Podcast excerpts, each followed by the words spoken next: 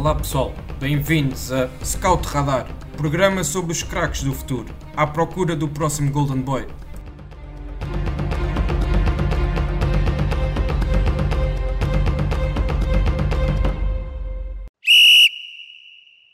Olá a todos e sejam bem-vindos ao terceiro episódio do Scout Radar, o podcast da ProScout, onde apresentamos e discutimos os, cra os craques que serão o futuro do futebol. Em semana de carnaval, fazemos uma viagem até ao outro lado do Atlântico e nos próximos 30 minutos estaremos a falar sobre as camadas de formação no Brasil e sobre a nova fornada de talentos brasileiros que promete dar que falar num futuro próximo. Eu sou o David Fonseca Almeida e hoje estarei à conversa com um analista brasileiro, a quem desde já agradeço a presença e por ter dispensado um pouquinho do seu tempo nestas festividades para estar aqui a participar no podcast. Caio Nascimento, jornalista e analista de futebol no Future. Sem mais demoras, passo então a bola ao nosso convidado e antes ainda de irmos a alguns nomes em concreto uh, de alguns jogadores que eu tenho aqui apontado, queria perguntar qual o enquadramento atual do futebol de base no Brasil e se, na sua opinião, as mais recentes transferências de jogadores como Reinier, Vinícius, Rodrigo ou Martinelli, que estão a sair do Brasil ainda enquanto júniores, poderão ter alguma influência no mercado e se será expectável observarmos algum movimento destes num futuro próximo. Olá, Davi. Olá a todos os ouvintes do podcast. É, primeiramente, uma honra ter sido convidado para participar, para falar um pouco sobre essa nova e boa geração de atletas brasileiros aqui, no, especialmente né, nas categorias de base. E já respondendo a sua pergunta, o cenário né, o panorama do, da categoria de base de uma maneira geral, para ter uma noção mais ampla de como é o futebol brasileiro, é, ainda acho que falta, é, ainda não é tão profissional quando, quanto poderia ser. Creio que temos mais é, quantidade do que, é a, a, do que a qualidade na hora de você transformar o, o, as, pequenas, as pequenas promessas, né, como a gente costuma falar para cá, em atletas de alto nível. É, há talento, acho que isso é uma coisa indiscutível e que deve continuar tendo por, por um bom tempo. É, mas eu creio que os profissionais, por exemplo, é, os treinadores, os analistas de desempenho das equipes, é, eles deveriam de ter um pouco mais, é, se aprofundar mais com relação ao, ao, que se faz na Europa, por exemplo. Muitos dos atletas, você citou Martinelli, por exemplo, que acabou saindo recentemente, é, o Renier, pouco jogaram né, no futebol profissional aqui no Brasil e já saíram. O pouco que jogaram já chamaram atenção. O, fa o fato de ter muitos scouts né, no Brasil, isso facilita o futebol europeu ao vir contratá-los aqui, mas muitos deles ainda não estão preparados, com exceção do Rodrigo, né, que está no Barcelona, no Barcelona, desculpa, no Real Madrid, e o Martinelli, que também está no Real no, que está no Arsenal, Uhum. É, é, já eram jogadores acima da média, entendeu? Para o futebol brasileiro, e independente de ter um treinador ou não, de ter um preparo físico mais contundente ou não, eles bateriam aí na Europa e já, se, já, já fariam algo de diferente. É, coisa que eu não. que assim, a gente pode colocar na mesma balança para o Renier. Creio que vai ser um jogador que vai precisar de mais tempo, vai ter que entender muito, meio, muito melhor o jogo. O próprio Vinícius Júnior, né? Que uhum é, ele sobra talento, mas ainda falta um pouco de noção de jogo, um pouco mais de vivência esportiva, mais ou menos. E aqui no futebol brasileiro isso demora para acontecer, porque justamente o atleta, às vezes, ele sai do sub-20 ainda não preparado. A gente fala sub-20, né? Na categoria sim, anterior, sim. né? Sim, é... Então, assim, nem, nem sempre, cara, o, o atleta, quando sai do sub-20 no Brasil, ele já sai preparado.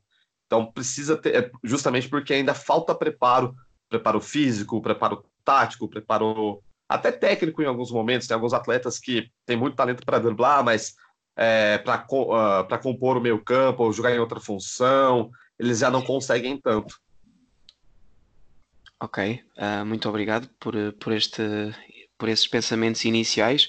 Se calhar vamos então agora partir aqui para, para uns nomes mais em concreto, nomes que também aqui nós em, em Portugal e no resto da Europa já, já vamos uh, ouvindo, apesar de ainda serem jogadores uh, muito, muito novos, mas foram, uh, alguns destes nomes foram destaques do, de, de uma recente competição de sub-17 em que o Brasil venceu frente ao México na final. Portanto, eu, eu se calhar o primeiro nome aqui tenho na lista deve ser uh, provavelmente o, novo mais, o nome mais conhecido também pelos dos nossos ouvintes, que é o Tales Magno, jogador do Vasco da Gama. Um, Caio, pergunta então uh, o que é que nos podes dizer aqui do, do Tales Magno, uma descrição uh, do jogador e o que, é que, o que é que achas que ele pode já, uh, a curto prazo, oferecer ao seu clube e se achas expectável uma, uma possível transferência por, um grande, por uma grande verba financeira ainda este ano. Bom, o Thales Magno ele é um como eu falei anteriormente, é um jogador que exala a técnica, é um cara muito rápido, ele também é muito alto, então isso é uma grande valia para ele. Então ele consegue aliar força física e qualidade técnica. É, a principal marca, na minha opinião, com relação ao Thales, é justamente um atleta que ele precisa encarar o campo de frente, ou seja, ele tem que ter espaço. Se ele tiver espaço, é muito difícil de pará-lo. E o, a capacidade inventiva dele também é muito boa, no um contra um, né? Então, assim, é muito difícil de parar ele, justamente porque ele é um cara muito esguio. Então, assim, ele tem a técnica e ele tem a vantagem corporal sobre o adversário. É, taticamente falando do Thales, eu acho que assim, não tem como cobrar muito dele, justamente por estar numa equipe. É, o Vasco é um time muito grande aqui no Brasil, de muita história, porém não passa por um momento muito bom, não tem tido bons treinadores recentemente. O melhor até que ele recebe, que ele é o melhor treinador que ele trabalhou no momento foi o Vanderlei Luxemburgo, que largou o Vasco né, na temporada passada. Então, assim, já são três meses de futebol, quase três meses de futebol aqui no Brasil e com um treinador diferente, então são filosofias diferentes. Ele ainda não tem brilhado. É um jogador assim que, se ele for para uma equipe mais ajeitada, ele tem muito mais potencial ajeitado no sentido tático, né? Uma equipe um pouco sim, mais sim. forte. Então, assim, ele é um jogador que ele tem muito talento. Ainda vejo ele como uma, um diamante bruto, sabe? Ele ainda precisa ser bem talhado, um jogador que tem que ser bem cuidado. Infelizmente, ele teve uma lesão né, durante o Mundial é, Sub-17 no ano passado, em que ele não pôde participar da competição da maneira como todos imaginávamos. Uhum. Na minha opinião, ele era o principal talento daquela seleção, justamente por já estar jogando a nível profissional. Porém, né, essa lesão atrapalhou. Creio que não vai ser uma, uma lesão que ele vai carregar como problema mais para frente, né? tanto é que ele já está fazendo a transição, mas, assim, é um jogador ainda que precisa amadurecer muito, tanto taticamente como fisicamente.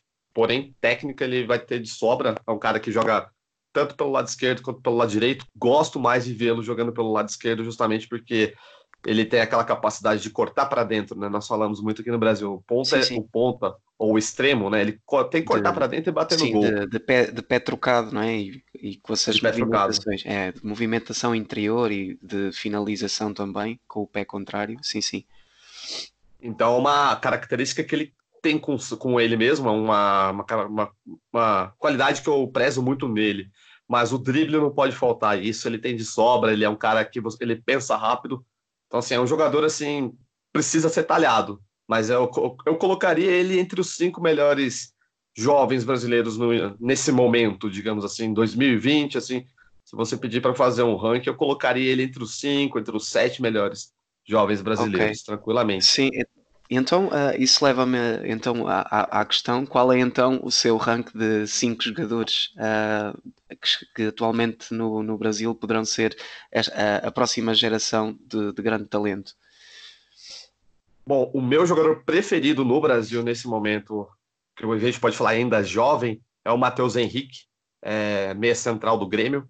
Ele foi capitão do Brasil, ele foi um dos capitães né, do Brasil no, no, no pré-olímpico sub-23. Ao lado do Bruno Guimarães, que para mim é, é, já não está mais, né? No futebol certo. brasileiro, foi ao Sim, Lyon. saiu agora para o Lyon no, no, mercado de, de, inverno. Sim, ele até foi muito, desculpa estar a interromper, mas ele foi muito falado aqui para, para o futebol português, nomeadamente para o Benfica, e nós até num, num, num episódio anterior do podcast também podemos falar, eh, falar um pouco do Bruno Guimarães. Um, mas sim, peço então que continues a tua análise uh, ao Mateus, por favor. Ele também é muito chamado aqui no Brasil de Mateuzinho, né? Então, se você vê uma relação entre Mateuzinho e Matheus Henrique, é o mesmo jogador.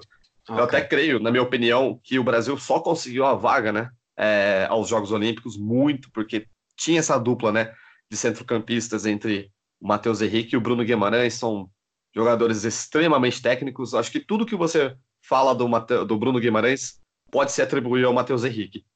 Com a uhum. diferença, na minha opinião, que o Matheus Henrique ele tem mais pegada, né? Ou seja, ele é um jogador que ele, ele é mais físico em alguns momentos do que o Bruno Henrique, o Bruno, o Bruno Guimarães.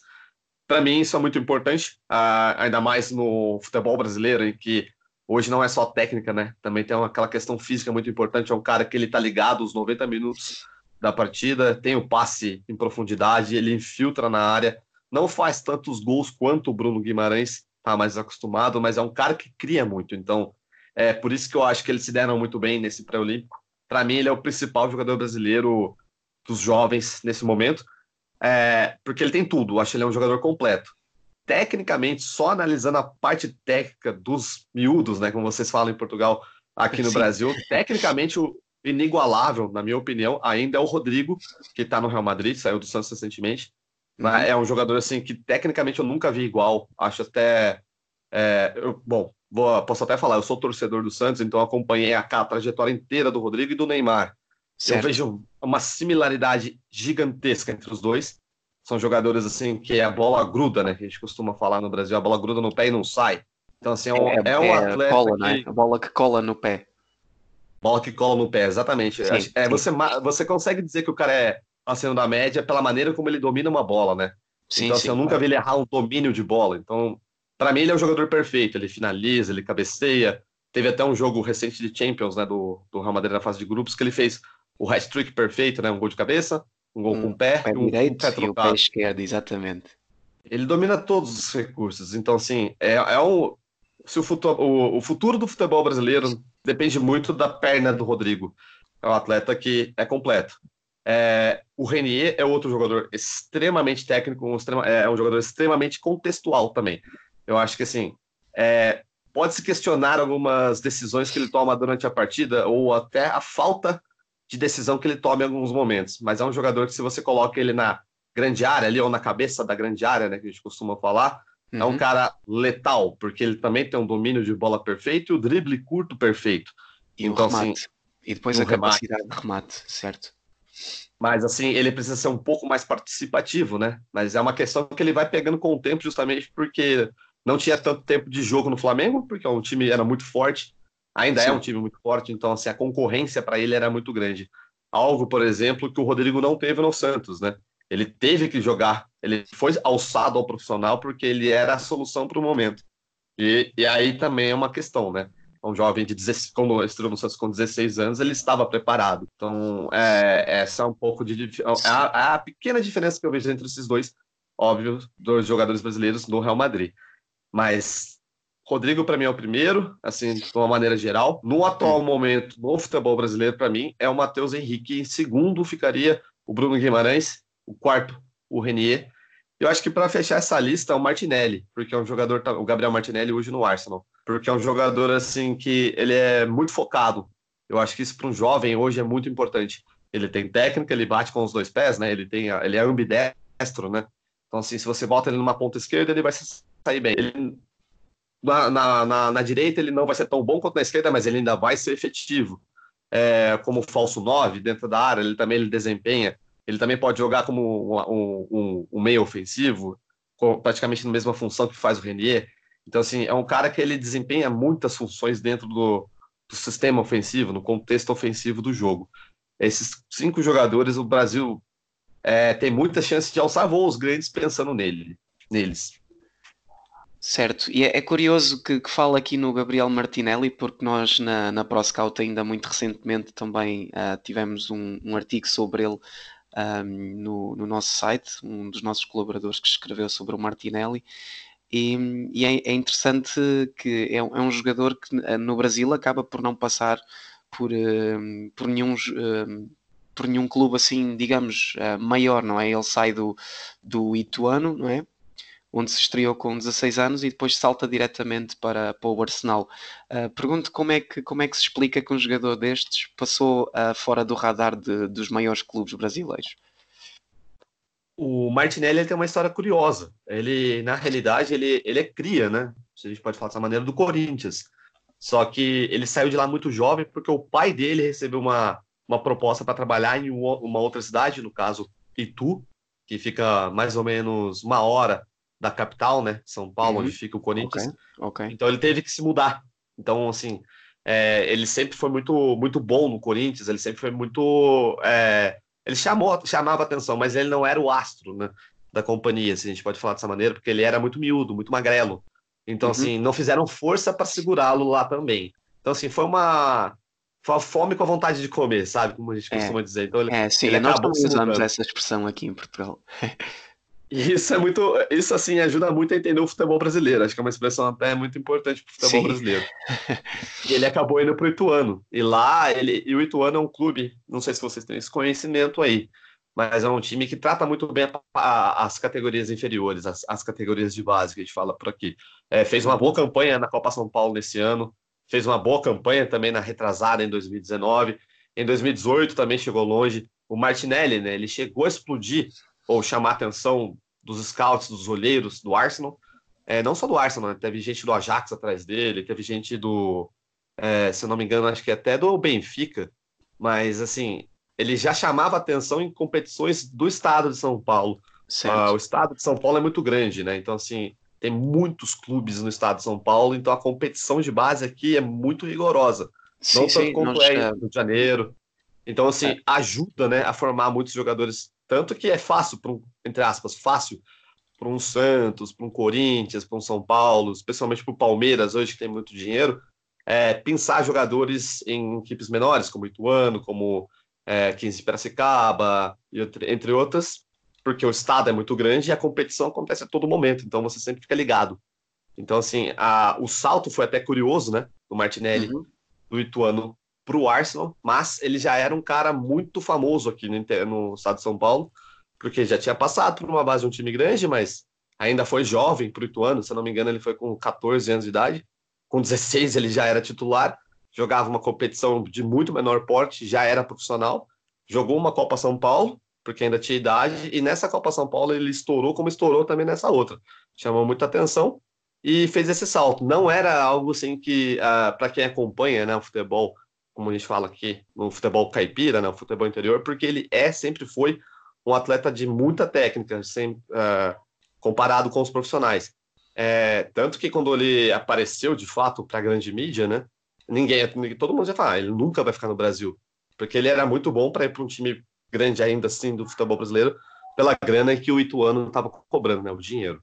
Certo. Portanto, aqui foi, foi mais uma, um conjunto de circunstâncias financeiras que os outros clubes brasileiros não puderam uh, equiparar uh, com a proposta do, do Arsenal. Talvez o, o, maior motivo para que ele tenha continuado o seu desenvolvimento para, para o estrangeiro. Com certeza. É, a questão financeira, óbvio, né? E também a demora que existe também é, de um scout de uma equipe brasileira é analisar também, porque é, são N fatores, né, que as pessoas analisam aqui no futebol brasileiro. É, por exemplo, é, o time onde ele está, a competição que ele joga e a maneira como ele joga. Então, tem muitos clubes brasileiros que prezam por jogadores mais físicos, é, outros prezam por jogadores mais dribladores, só que às vezes ele tem aquela escala de hierarquia também, né, no futebol de base aqui no Brasil. Tem muito uhum. jogador que às vezes não é tão habilidoso quanto um Gabriel Martinelli, mas está há muito tempo na base, então, hum, teoricamente, ele teria que ter mais oportunidades. Então, assim, é aquela é, casar literalmente com a circunstância. É, felizmente, eu acho que para ele, para o Gabriel Martinelli, foi uma, além do aspecto financeiro, mas do aspecto futebolístico, foi perfeito para ele. Ele vai para um clube onde ele vai ter muita liberdade, um time que ele pode flutuar pelo, pelo campo de ataque, como eu acho que ele não poderia em algumas outras equipes aqui no futebol brasileiro. Certo, e, e, e também o Arsenal por estar uh, num processo de, de reconstrução, digamos, com um treinador também bastante jovem, é a primeira, a primeira experiência como treinador profissional de Mikel Arteta, também aqui uh, acaba por ser uma, um casamento interessante entre do, duas pessoas que estão à, à, à procura do, do seu momento de, de, explosão no futebol. Portanto, se calhar eh, vou então passar eh, aqui a pergunta para um outro jogador. Um, Caio, queria perguntar sobre o Ian Couto, lateral esquerdo, lateral direito, peço desculpa, do Curitiba, um jogador que tem sido muito falado para o Barcelona. Uh, pedi então para que uma, aqui uma breve descrição do Ian Couto e o que é que o Barcelona vê neste jogador que alguém já vi comparar a, por exemplo, o Daniel Alves uh, que faz muito lembrar Daniel Alves quando saiu do, do Bahia. Eu acho que é uma comparação interessante, justamente porque ele tem a mesma deficiência, né? Vamos começar pela parte ruim, entre aspas, do que o, que o Daniel tinha quando ele saiu do Brasil, que era a parte defensiva. É uma coisa que ele vai precisar aprimorar, justamente ainda por ser, ter 17 anos de idade. Eu acho que ele ainda não, ele não teve a, a, a explosão física do corpo dele, então é algo que ele vai precisar trabalhar também. Mas ele tem aquilo que hoje o futebol moderno, né? Ele preza muito, né? Ele é um lateral construtor. Então, assim, ele não é apenas o cara que ele passa né, no costado da defesa e cruza. Ele também ele, ele entra dentro da área e finaliza, ele pisa na área e finaliza, ele tem boa finalização, ele tem bom drible. Se ele tiver que fechar pelo meio-campo, ele consegue fechar também no meio-campo. Então, assim, eu vejo ele ofensivamente, ele já está pronto. Já acho ele um lateral perfeito para circunstâncias ofensivas. Mas no contexto defensivo, ele ainda precisa, de, ele precisa melhorar Uh, eu acho que ele ainda tem essa desculpa, né, por ser jovem, por ainda não ter uma, uma estrutura competente para que ele, ele, ele aprenda o jogo de uma maneira mais profissional. Porém, é um cara que é um atleta que, se bater no futebol europeu, não demoraria uma época, uma temporada já para tá começando a chamar mais atenção de equipes de uma seleção nacional principal até o Brasil, porque tecnicamente ele não tem nada assim a dever a outros mas taticamente ele precisa, ah, precisa aprender algumas coisas. Portanto, este seria sempre uma este 2020 seria sempre um ano de afirmação primeiro talvez no, no Curitiba e só depois então uh, seria inteligente uma mudança para a Europa. Seria este a perspectiva dele, certo? Seria mais importante para ele, ó, sem dúvidas. Acho que ele precisaria ter uma uh, mais tempo de profissional aqui no Brasil antes de buscar uma transferência justamente por ser uma, uma posição até de certa forma caótica, né? No futebol brasileiro. Acho que agora tão, a, a nova fornada, essa geração né, do futebol brasileiro, especialmente jogadores nascidos nos anos 2000 e 2002, acho que é a geração que pode voltar a trazer o protagonismo para a seleção brasileira. Hum. Mas é, é, uma, é uma posição em que precisa ser muito bem trabalhada. E ele tendo tempo mais rodagem antes de ir para um futebol europeu seria essencial para ele. E como, por exemplo, comparas o Ian Couto ao Guga, que também temos vindo uh, aqui na, na Europa a ouvir falar muito dele, uh, um jogador que penso ser do, do Atlético Mineiro, não é? Uh, e qual é a comparação entre eles e as principais diferenças e, e, e, e, semelhanças?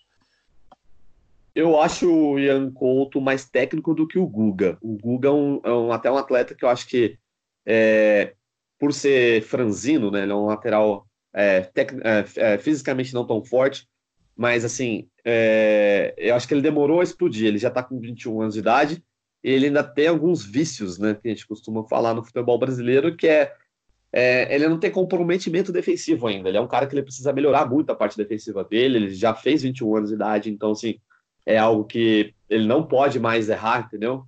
E o Ian ele ainda tem essa desculpa de, ser, de ter 17 anos de idade só e poucas oportunidades no profissional. Uhum. O Guga, ele é um cara que até, eu imagino, num, vai, num esquema com três zagueiros e ele fazendo parte de uma, uma, linha, de, numa linha de quatro no meio campo, ele até seria mais... É, mais ele jogaria com mais, mais eficaz, isso. É, ou, ou, jogaria até com mais naturalidade, até porque a, o, o compromisso defensivo dele seria menor. Mas tecnicamente ele é um atleta bom, até um cara é, regular na parte técnica e na parte ofensiva ele, ele também vai bem. Ele é um cara que ele tabela muito bem, ele sempre tem aquela aproximação, um suporte no, no campo de ataque. No último terço ele também ele sabe se virar muito bem. Então, é, ele só não tem o mesmo, a mesma capacidade de finalização que o Ian Couto, mas uhum. é um cara que ele tem um bom cruzamento, ele cruza muito bem a bola, especialmente aquele o arco né, que ele dá, que ele pega todo o costado da defesa no segundo pau. Então, assim, é uma tática, uma jogada que o Atlético Mineiro sempre usou com ele. Porém, ele não, ele não foi regular né, na temporada passada, em 2019, justamente pelas questões defensivas dele. Muito obrigado. Uh, vamos então, se calhar, aqui passar a um, a um nome uh, mais familiar, se calhar, ao, ao Caio, até porque já revelou que é adepto do Santos. E visto que o Santos também é treinado por, uh, atualmente por um treinador português, o professor Josualdo Ferreira, pergunto então sobre o Caio Jorge. É, é, um jogador que eu já tive também a oportunidade de, de poder espreitar alguns dos melhores momentos dele. Um, peço então aqui uma descrição breve do Caio Jorge e o que é que, o que, é que ele pode dar neste sistema do, do Jesualdo Ferreira. O, o Caio Jorge ele é até um, um jogador muito falado nesse momento no futebol brasileiro, justamente por ser um, é, um, uma das joias mais prontas que o Santos teve, né? É, o Santos tem revelado muito bons jogadores de, é, de área, vai, camisas 9, como a gente gosta de falar. Sim, sim. É, apesar de não ter tido tantas oportunidades, o Yuri Alberto sempre foi muito bem falado na base do Santos. Ainda tem o Marcos Leonardo, né? Não sei se vocês tiveram oportunidade já de acompanhar, mas é um jogador que jogou a Copa São Paulo deste ano, é um atleta que tem muita. Vai ter um hype muito grande na base do Santos. E quem está nesse meio, né, nesse meio de gerações é o Caio Jorge, e que foi titular da seleção sub-17 sub no Mundial. Certo. Creio que ele é o mais completo, assim, dos três que o Santos revelou. Por quê? Eu acho que ele tem a força física a favor dele. Ele também é um jogador técnico, ele sabe jogar fora da área, né? Como a gente gosta de falar. Mas ele tem uma capacidade de finalização, assim, que é assustadora. Tanto de cabeça quanto de pé trocado. O pé, favor, o pé normal dele a gente nem conta porque se ele sai de frente pro goleiro é, é, é gol, praticamente. Então, assim, ele é muito frio. É um atleta que o Santos precisa trabalhar ele. Eu acho que é um jogador que o Gesualdo gosta, ele já elogiou muito ele, especialmente quando ele chegou ao Santos na, na primeira semana. Ele falou muito sobre o, o Caio Jorge, só que ele está no momento um tanto quanto complicado na, pensando na equipe principal. Por quê? O atual titular da posição é um jogador que vinha muito bem na temporada passada e ele joga. É um centroavante que não joga parado. Eu vejo o Caio Jorge um centroavante um pouco mais fixo, porém com capacidade claramente de sair da área. Só que é, ainda falta é, um pouco mais de malícia para ele, né?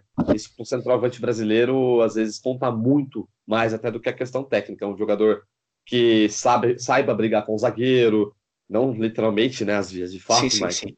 Um cara que saiba incomodar o zagueiro, um cara que saiba é, provocar ele na hora certa. Então, assim, o futebol brasileiro ainda tem muito disso.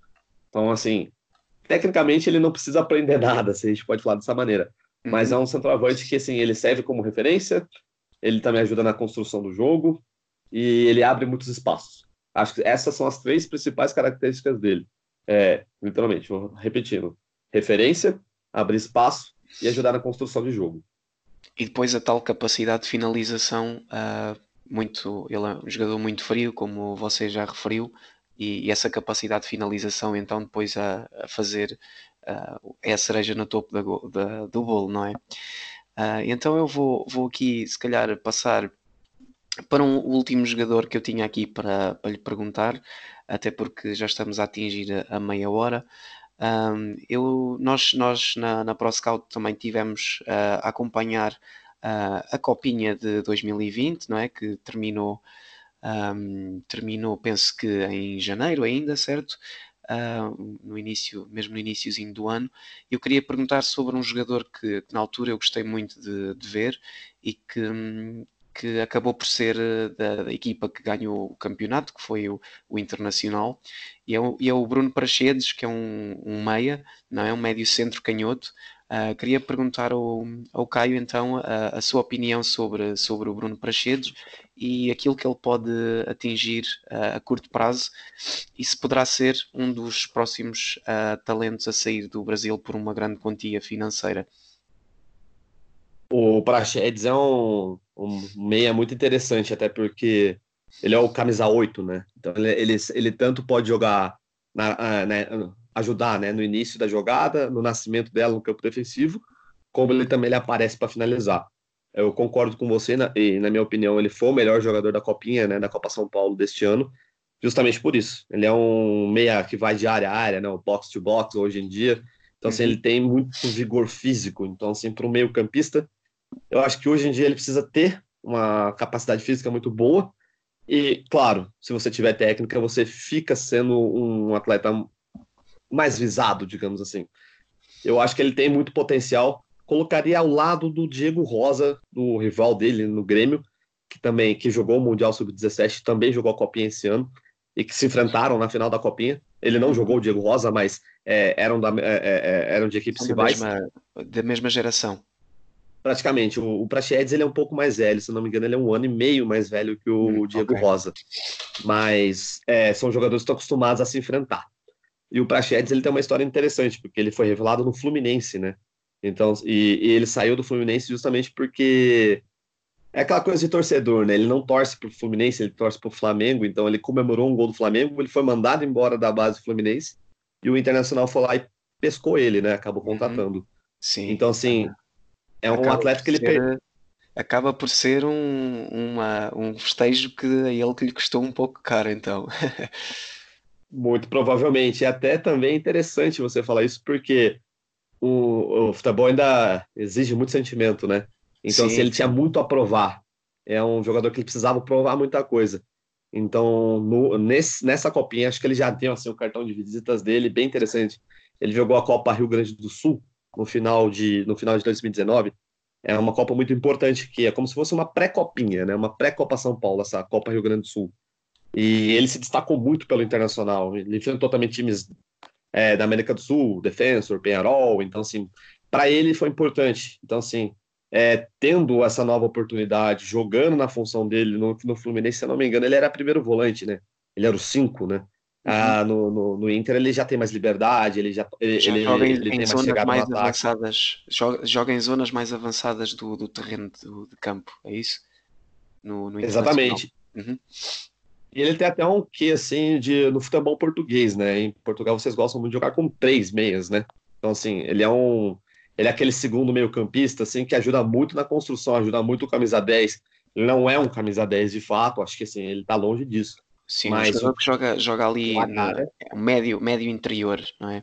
Nós aqui usamos mais essa expressão.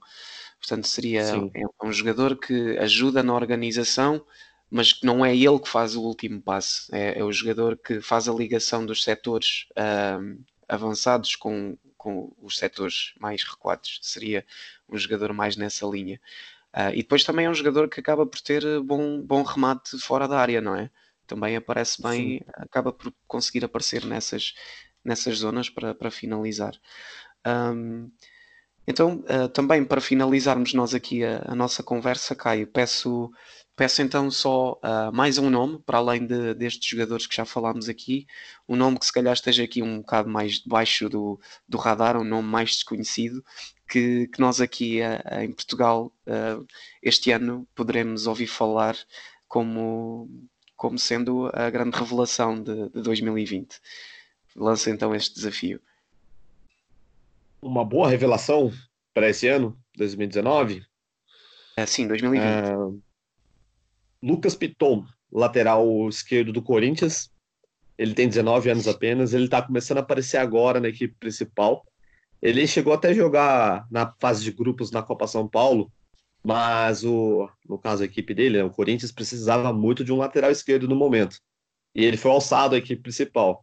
Ele tem, umas, ele tem características semelhantes, assim, não vou falar que é, é, é até cruel você fazer esse tipo de comparação para um garoto de 19 anos, mas ele, ele lembra muito o estilo de jogo do Marcelo, tá? Estilo, uhum, não tô falando okay. que é igual. Sim, sim, ele sim. É, assim, ele é, a, a diferença é que eu acho que ele é mais forte até, ele é, ele é ele não é forte, não, não, não diria que ele é musculoso esse ponto, mas é, uma, é um lateral esquerdo forte, tem um gás muito bom. Acho que essa é a palavra mais é, competente a ele. Ele, é, ele, é ele, tem muito gás, ele é um cara que ele, ele corre o jogo inteiro e ele tem uma, uma perna esquerda impressionante. Ele, ele coloca a bola onde ele quer. Ele bate muito bem falta, ele, bate, ele cruza muito bem a bola, ele é um ótimo assistente. Então, assim, ele tanto pode jogar numa linha de quatro na defesa, como também no sistema de três zagueiros, ele jogando mais no meio campo seja no 3-4-3 ou no 3-5-2. Então, assim, é um cara, é um ala, ele precisa de liberdade, ele, ele, é, ele tá aprendendo a marcar, ele tem competência nisso justamente por ter esse gás, mas ofensivamente ele é uma peça muito importante, porque ele se vira muito bem nos passes, ele se vira muito bem nos lançamentos. Então, assim, é um atleta para ficar de olho. Acho que ele já está até mais preparado do que muito, muito jogador da geração dele. Tem apenas 19 anos, então acho que é um nome que vocês vão ouvir falar bastante ainda é, entre 2020 e 2021 por aí. É um lateral esquerdo bem interessante. E também fica agora sob a alçada do Tiago Nunes, não é? Que também fez um trabalho muito bom com o Renan Lodi da mesma posição. Portanto, poderá também ser aqui uma, uma boa oportunidade para, para esse jogador eh, evoluir bastante. Você falou do Lodge, desculpa te cortar. É uma boa comparação, até melhor do que o que eu fiz. Ele certo. é um jogador bem interessante. Sim, Fisicamente é... muito forte e com a perna esquerda muito boa para assistente. Sim, eu falei precisamente pela questão de, de, ambos terem sido treinados pelo, pelo Tiago Nunes, que agora foi, foi então para, para o Corinthians, não é? E que, que, o Tiago acabou por ter feito um trabalho muito interessante com o Renan ainda no Atlético Paranaense. Um, pronto, então Caio, mais uma vez agradecer a, sua presença no, neste episódio. Foi, foi uma conversa muito produtiva. Uh, ficámos aqui com, com, uma, com uma melhor visão sobre um, o, o, enquadramento da, das bases no, uh, no Brasil e as gerações que, que, estão aí a aparecer agora no futebol, no, no primeiro ano do futebol sénior, do futebol sénior e aos nossos ouvintes também agradecer a, a vossa atenção e assim me despeço. Uh, então, até uma próxima.